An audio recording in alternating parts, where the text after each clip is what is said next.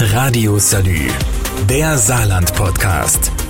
Das bewegt uns hier und heute. Mit Jörg Hector. Der Krieg in der Ukraine führt uns allen vor Auge, wie schnell sich gewohnte Umstände ins Gegenteil verkehren können. Krieg ist immer die ultimative Katastrophe. Aber auch fernab solcher martialischer Geschehnisse können uns existenzielle Katastrophen treffen. Als mahnendes Beispiel dient die Flutkatastrophe im Ahrtal vor jetzt einmal gerade acht Monaten. Beinahe aus dem Nichts heraus stehen Menschen ohne alles da. Nicht einmal die notwendigsten Dinge oder Gerätschaften sind ihnen geblieben, viele standen buchstäblich nackt da.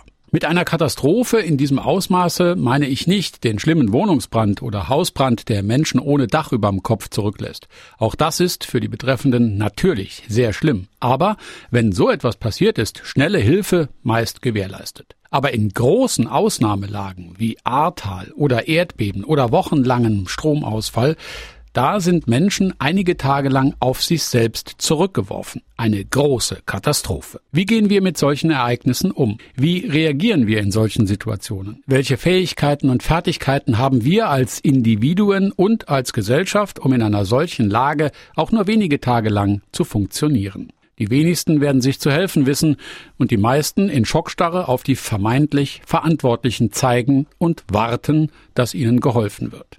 Damit es soweit nicht kommt, gibt es den Katastrophenschutz.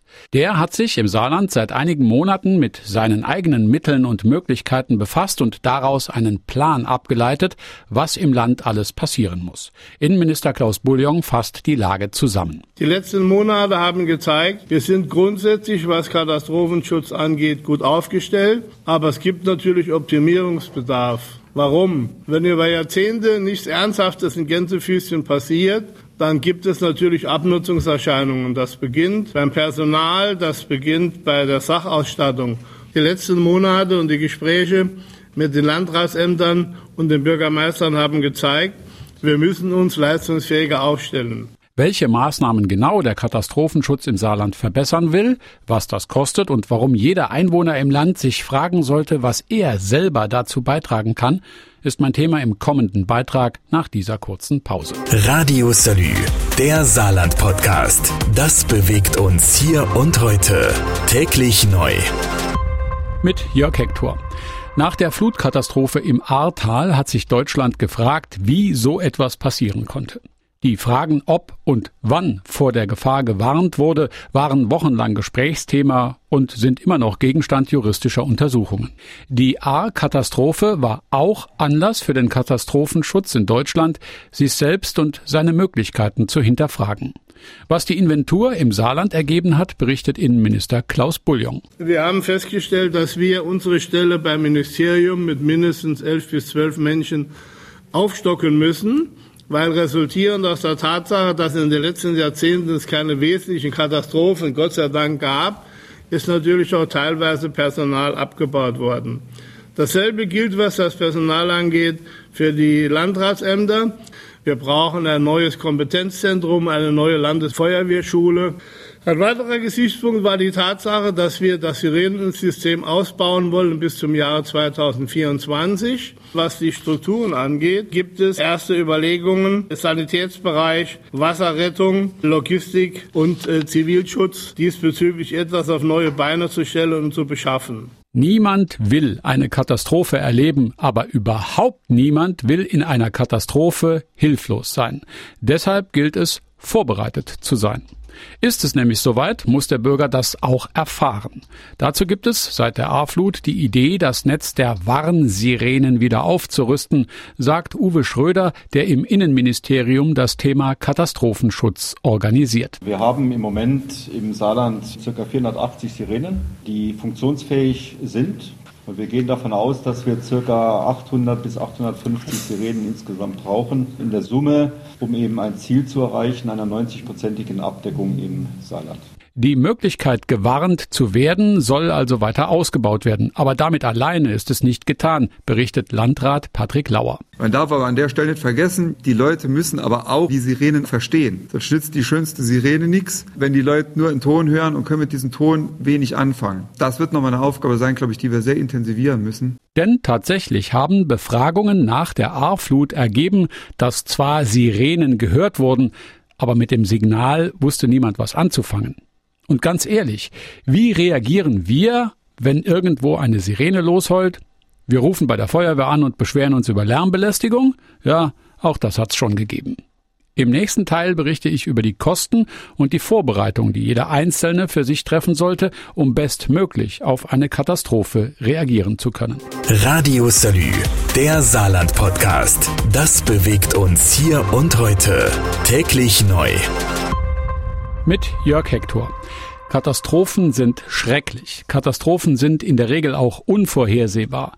Aber sind Katastrophen auch unplanbar? Ich glaube nicht. Im letzten Jahr hat es auf der Welt viele Katastrophen gegeben. Die Flammenhölle in Griechenland und Australien etwa, der Eiswinter in Amerika, der Vulkanausbruch auf Palma, die Aarflut und jetzt auch noch ein Krieg. Alles das sind große Katastrophen.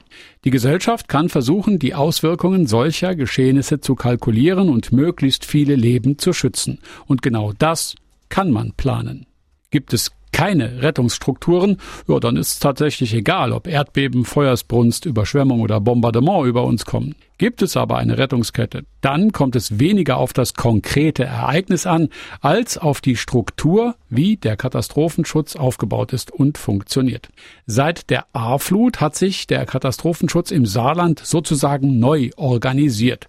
Uwe Schröder ist im Innenministerium für den Katastrophenschutz verantwortlich. Er erklärt, wie die Behörden zum Beispiel beim Thema Warnen und Melden aufgestellt sind. Die Sirene ist ein Warnmedium, wo man also sehr schnell, sehr viele Menschen erreichen kann und zumindest mal auf eine Gefahrensituation hinweisen kann. Und neben diesen Sirenen gibt es ja die elektronischen Medien. Das sind ja im Wesentlichen die Warn-App Nina beziehungsweise dann auch Katwan. Das ist ja flächendeckend vorhanden. Darüber hinaus gibt es noch andere Möglichkeiten, auch der Warnung vor Ort mit Lautsprecherdurchsagen, mit entsprechend ausgestatteten Fahrzeugen. Wir haben über das BOVAS-System, also das modulare Warnsystem des Bundes, können wir unmittelbar auch Radio- und Fernsehanstalten ansteuern und ähnliches. Also es geht um einen bunten Warnmittelmix. Und die Bevölkerung muss wissen, dass es diese Möglichkeiten gibt und muss wissen, was bedeuten denn Signale für mich und wie muss ich mich dann verhalten. Diese Verhaltensregeln kennen, behaupte ich, sehr wenige Saarländer. Sie fühlen sich dafür nicht verantwortlich. Ein Fehler, wie Städte- und Gemeindetagspräsident Hermann Josef Schmidt erklärt. Die Leute müssen selbst auch die Erkenntnis haben, dass sie an ihrem Hausanwesen, in ihrer Nachbarschaft, in ihrer Gemeinde etwas tun müssen, wo jeder gefordert ist, seinen persönlichen Beitrag zu leisten und wo nicht nur man auf den Staat oder auf das Land oder auf den Bürgermeister zeigen kann. Das bedeutet einen Bewusstseinswandel, den wir auch in der Bevölkerung verankern müssen und damit auch eine gemeinsame Verantwortung tragen für all das, was dort war und was auf uns noch zukommt. Es ist eben auch Eigeninitiative gefordert, sein eigenes Haus überschwemmungssicher zu machen. Oder wenn es darum geht, mal eine Zeit lang jenseits allen Komforts und ohne Hilfe von außen überleben zu können. Informationen dazu gibt es unter anderem im Internet beim Bundesamt für Bevölkerungsschutz und Katastrophenhilfe. Radio Salü, der Saarland-Podcast. Jeden Tag neu, auch auf salü.de und überall, wo es Podcasts gibt.